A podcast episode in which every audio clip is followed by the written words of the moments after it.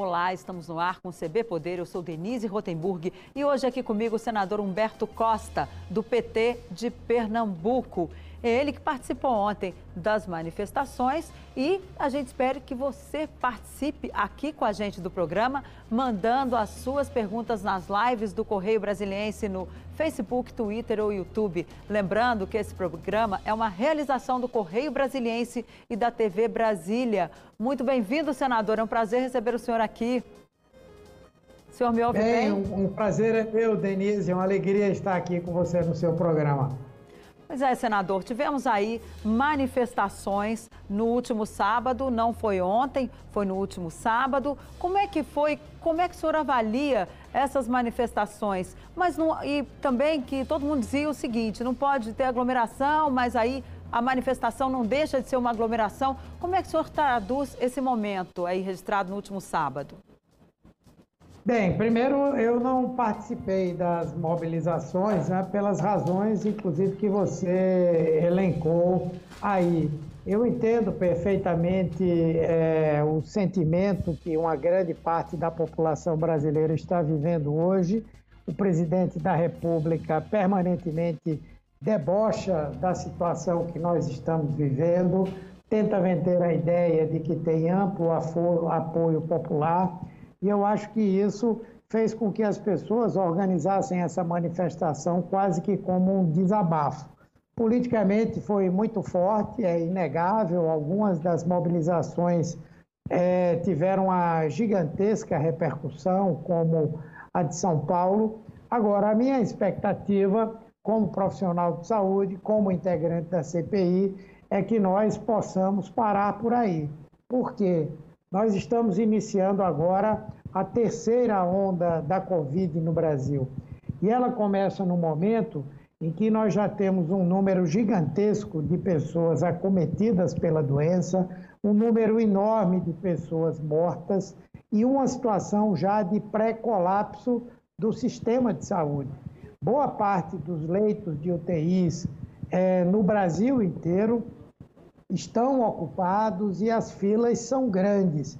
Então, se nós agora iniciarmos um processo de disputa política para ver quem bota mais gente na rua, eu tenho medo de que nós cheguemos aí ao final do mês de agosto, quando acabar o inverno, com uma quantidade de pessoas mortas muito maior do que a que nós estamos vendo nesse momento. A previsão, inclusive, do Instituto de Métrica da Universidade de Washington, que acompanha as ações do enfrentamento à pandemia junto à Casa Branca, é de que nós poderemos ter 750 mil vidas perdidas até o final de agosto. Então, por agosto. mais que o nosso desejo seja de ir para a rua, protestar, denunciar Bolsonaro, mas eu tenho receio que isso tenha uma repercussão muito negativa em termos de saúde pública. 750 mil, o senhor falou, até final de agosto ou até o final do ano? Não é um número muito alto, senador? Mesmo para chegar ao final do ano? Não é um número muito alto, não. Nós estamos aí vivendo um quadro é, que apenas há poucos dias levou a uma queda da média móvel de mortos para abaixo de 2 mil. Nós estamos crescendo o número de novos casos. O número de novos casos ele é é, seguido, né, num espaço mais ou menos de 15 dias, de um aumento também do número de mortes. Né? E isso significa que se nós voltarmos a uma média de 2 mil mortes por dia, com certeza nós vamos chegar ali no final de agosto, começo de setembro, com um significativo número que pode chegar a essas 750 mil mortes. Né? Até meados de maio, nós já vamos ter 500 mil, com toda certeza, talvez até antes de meados de maio. Meados e aí nós de junho. Metade de maio, junho, é, metade de junho, agosto, é, como um todo, e sem dúvida há essa possibilidade sim.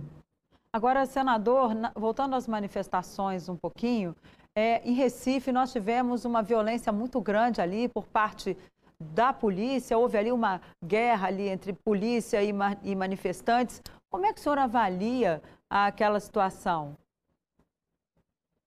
Bem, é, é, é, bom dizer que não houve uma guerra entre manifestantes e polícia, houve uma iniciativa da polícia em atacar os manifestantes. Né? O processo todo eu estava acompanhando pelas redes sociais, estava se dando de uma maneira pacífica, inclusive foi um dos atos onde mais as medidas de afastamento social estavam sendo cumpridas, houve distribuição de máscaras, enfim. E no final, quando ia acontecer a dispersão, a polícia atacou os manifestantes. Inclusive, duas pessoas que nada tinham que ver com a manifestação estavam passando no local, foram atingidas por balas de borracha e perderam a vida. Uma vereadora do PT de Recife, que se identificou, inclusive, aos policiais para pedir a eles é, tranquilidade ali naquele momento, foi vítima de um ataque com gás de pimenta diretamente nos seus olhos. Né? E eh, nós todos ficamos o tempo inteiro cobrando ao governador e ao governo uma atitude para que isso cessasse. Finalmente, o governo e o governador se manifestaram, né, é, condenando a violência, dizendo que em nenhum momento isso partiu de ordens do governo do estado, afastaram o comandante da operação, os policiais, e se comprometeram a fazer uma investigação que possa responsabilizar as pessoas que usaram dessa prática. Né? É, eu não quero fazer nenhum julgamento prévio, mas, ao que tudo indica, esses, esses policiais agiram politicamente. Né? Há uma informação de que seriam identificados com essas ideias bolsonaristas né? e agiram para atacar aqueles que estavam fazendo uma manifestação contra Bolsonaro. Aliás, em Recife, aconteceram ao longo do tempo muitas manifestações de bolsonaristas e nunca a polícia agiu com a violência com que agiu nessa semana. Então, não se pode generalizar para a polícia militar como um todo, mas esses policiais sim precisam ser investigados e responsabilizados. Agora, senadora, a polícia podia ir para a rua sem uma ordem expressa do governador? Não, a polícia estava na rua para garantir, como se faz em qualquer situação, digo... não é? A ordem, a preservação do patrimônio. E isso a polícia faz com muita ela... competência. Inclusive, em Pernambuco não é comum esse tipo de episódio de, em manifestações, a, a polícia atacar os manifestantes. É natural que o governador coloque a polícia na rua, o comandante da polícia militar fala isso, faça isso, até mesmo para proteger quem está se manifestando e quem não está, não é?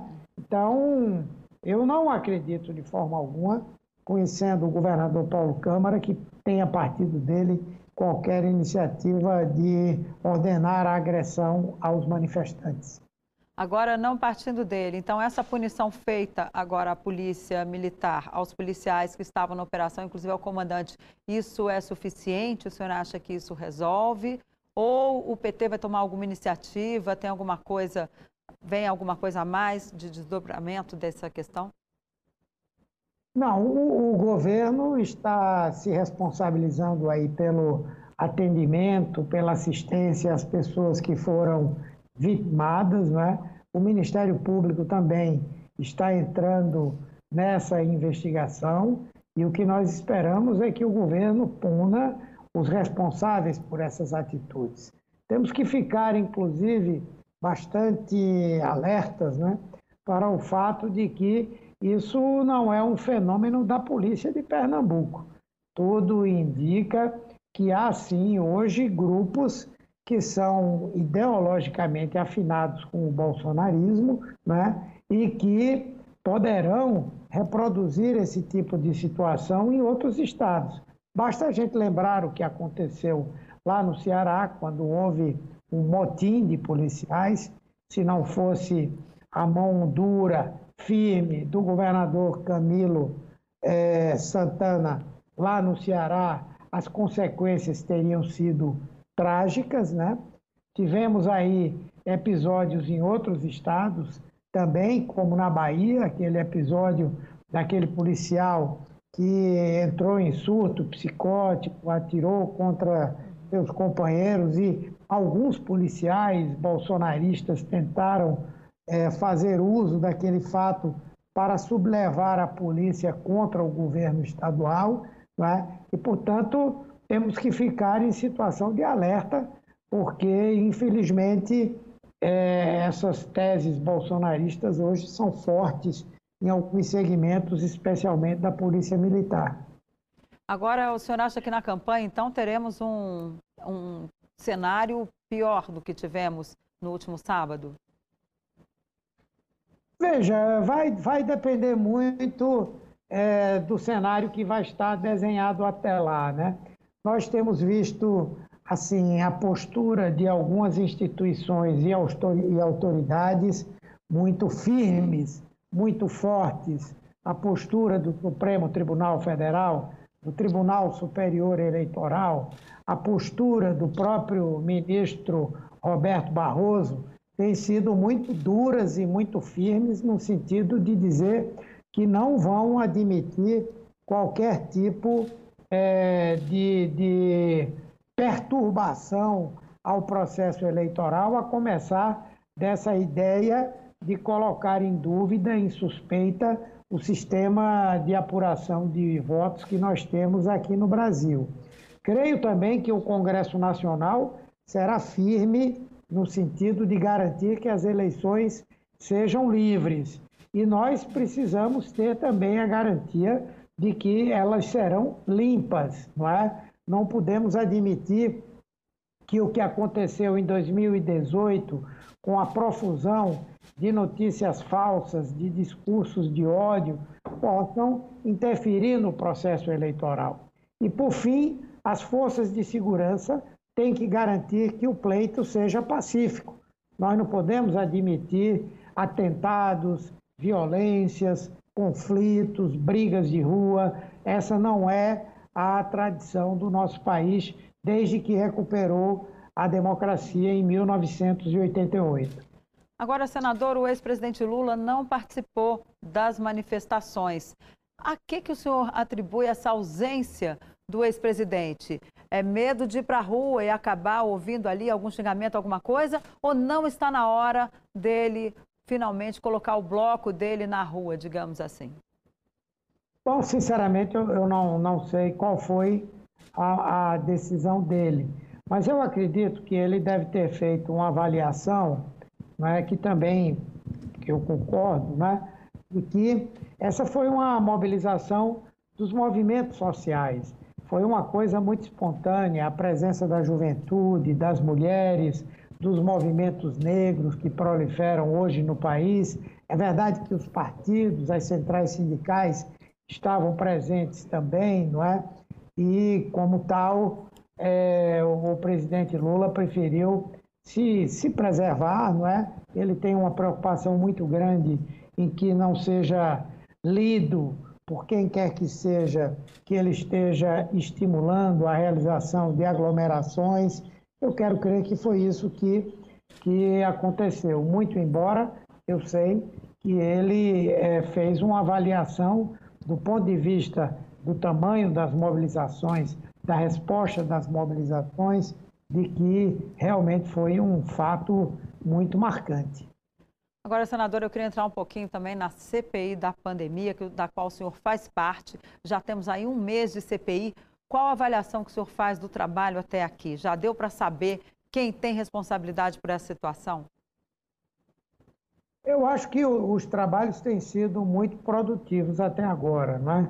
Você sabe que nós estamos convencidos daquela hipótese levantada é, pelo Conectas, pelos é, pesquisadores da Universidade de São Paulo, de que o governo adotou como estratégia para o enfrentamento à Covid-19 a chamada tese da imunidade de rebanho, ou seja, permitir que o vírus seja disseminado, que a doença se alastre que 70% da população seja acometido por essa doença e com isso se desenvolva uma imunidade natural que faria com que o vírus deixasse de se propagar, não é?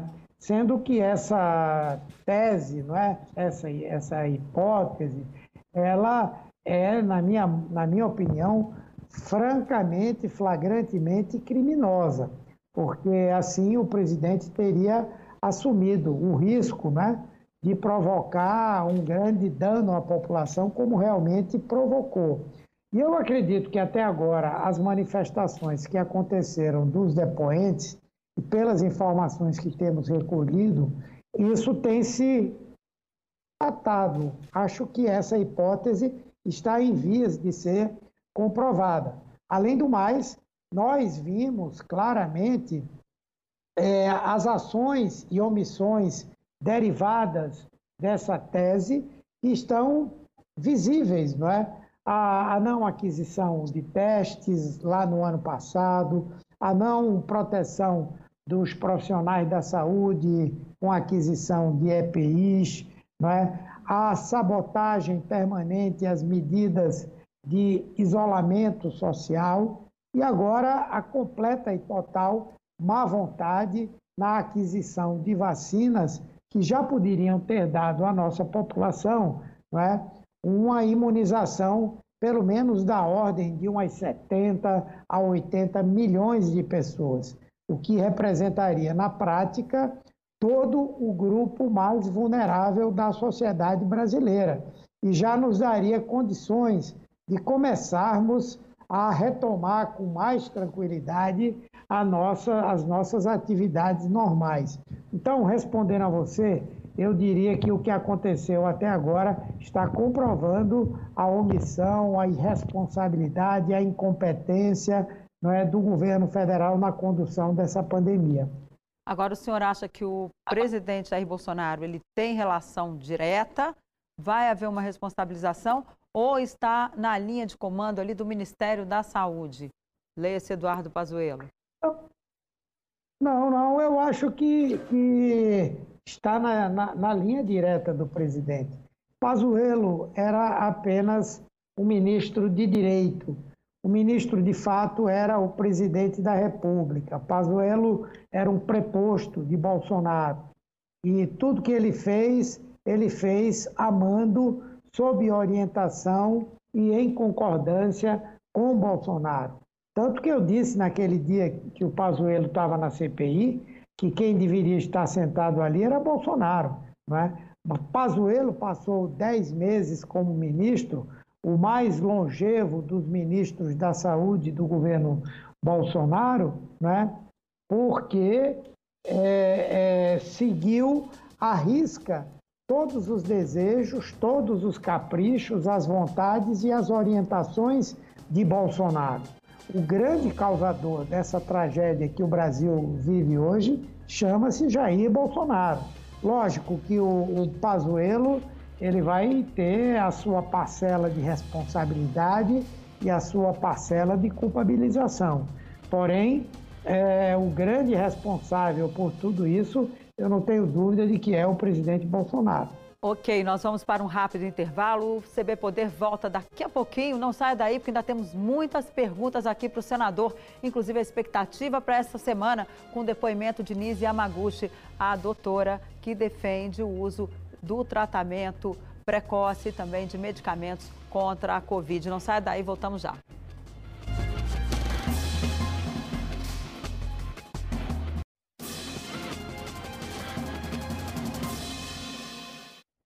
Olá, o CB do Poder está de volta. Aqui comigo no estúdio hoje o senador Humberto Costa, do PT de Pernambuco. Senador, a gente estava aqui conversando no bloco anterior sobre as expectativas, o que, que o senhor acha que a CPI já apurou, o que falta apurar. Recebemos essa semana a senadora Nise, a senadora não, perdão, oh meu Deus do céu, com tanto senador na cabeça, a doutora Nise Yamaguchi, que ela que defendeu ali o uso da hidroxicloroquina como um remédio que pode ali ajudar quando no tratamento da doença. Como é que vai ser? Qual a expectativa que o senhor tem? Vem também um outro especialista. Como é que vai ser essa semana da CPI? Bom, na verdade, acho que essa semana vai ser importante, não é? A doutora Nízia Yamaguchi, ela é, vai cumprir, na minha avaliação, três papéis importantes, não é? O primeiro deles, ela deve é, responder às nossas indagações quanto à participação dela no chamado Gabinete de Crise para o enfrentamento à pandemia da Covid, que foi criado pelo presidente Bolsonaro e do qual ela fazia parte. Nesse é, gabinete foi criado, inclusive, com o objetivo de promover e divulgar estudos sobre a utilização da hidroxicloroquina e da cloroquina no tratamento da, é, da Covid-19. É?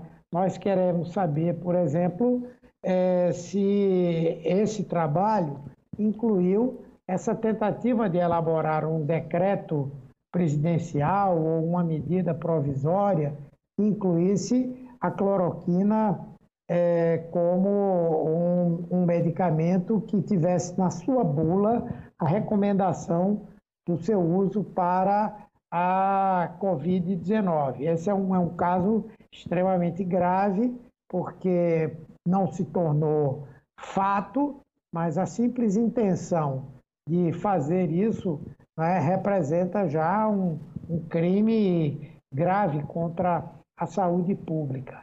A outra questão é que se fala de um gabinete paralelo, né? de um gabinete das sombras, que, segundo se conta, ela também faria parte.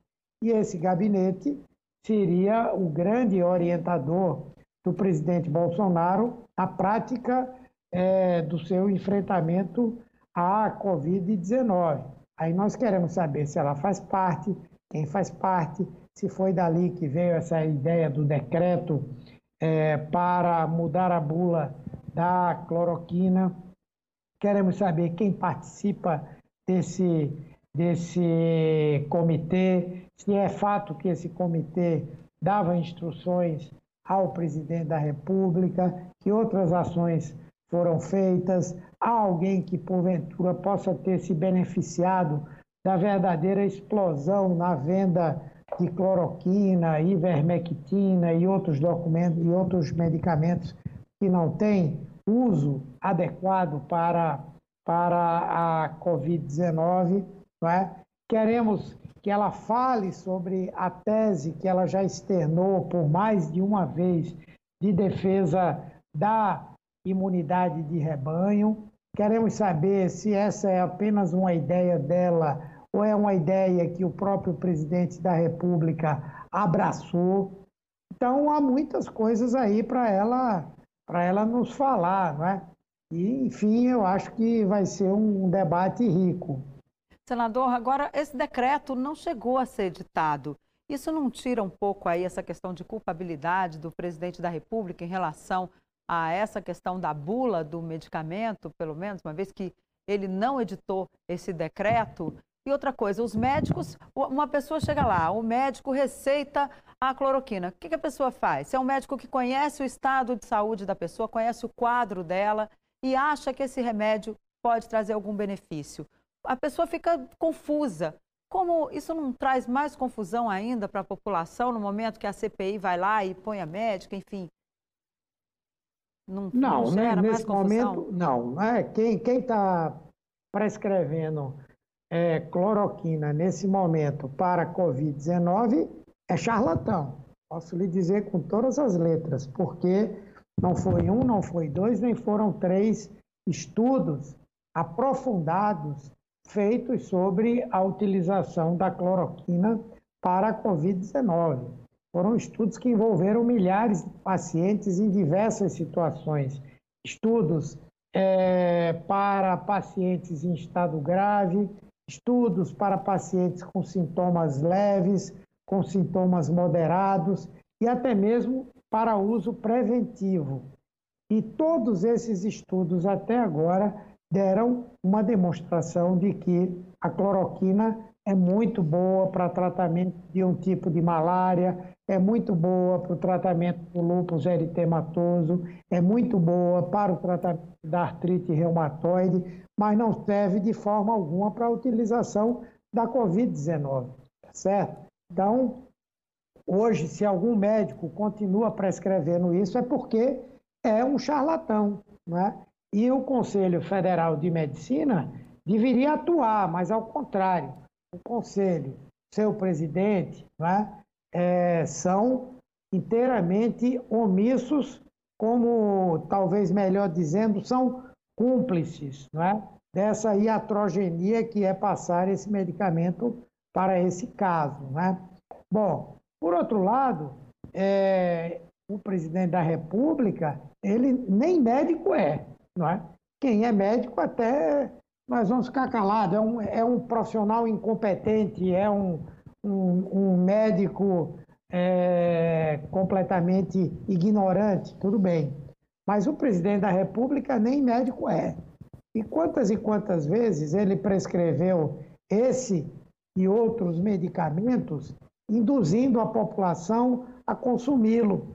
Quanta gente se sentiu segura comprando cloroquina, tomando e saindo para trabalhar. Pois é, agora. Achando que estava segura.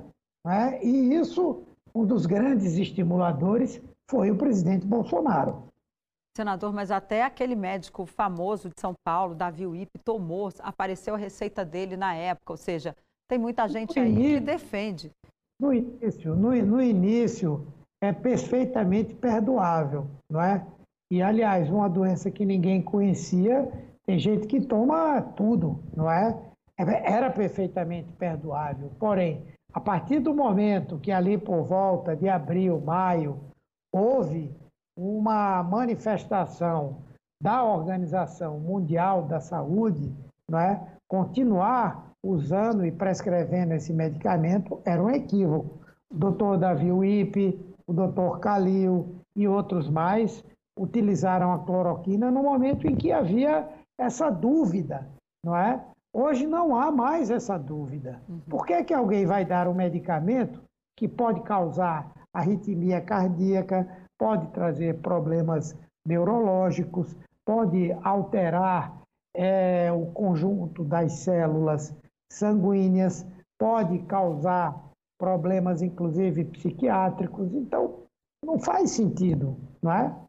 Então não faz sentido. Senador, a gente tem aqui alguns comentários na nossa, na nossa live.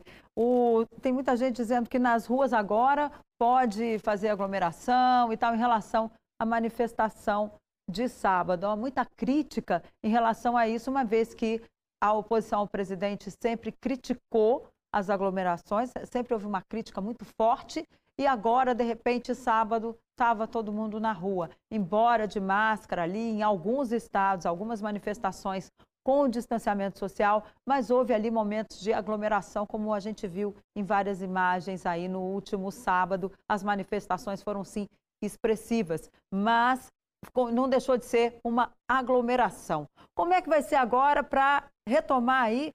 a oposição também perdeu agora essa, esse discurso de olha, aglomeração não pode, e não sei o quê, não vamos ficar fazendo aglomeração. Como é que fica esse discurso agora nos partidos de esquerda ou naqueles que fizer, participaram ali desse ato?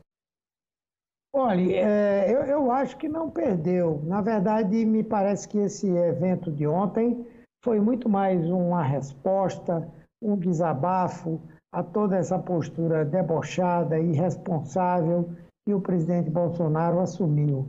Inclusive com a tentativa de dizer que é o dono das ruas, que tem o apoio da população. Eu entendo que tenha havido essa manifestação, mas eu já tive a oportunidade de dizer aqui que eu acho que isso não deve continuar. Nós estamos entrando na terceira onda da Covid-19. Ela será muito mais grave do que a primeira e do que a segunda. No Brasil já está circulando essa variante indiana, que é mais transmissível do que a própria P2, que é a chamada brasileira. Nós já temos agora leitos de UTIs com ocupação acima de 90% em grande parte dos estados brasileiros. Portanto, qualquer aumento agora no número de casos vai levar a um colapso ainda maior do que aquele que nós vivemos anteriormente. Em algumas áreas do Brasil já há déficit de oxigênio. Então, uhum. o que nós estamos dizendo, estamos falando com os líderes da oposição, com o pessoal do movimento sindical, com o pessoal dos partidos, de que não é hora de dar continuidade a isso. Por maior que seja o desejo da população de ir para a rua, vamos ter um pouco de paciência.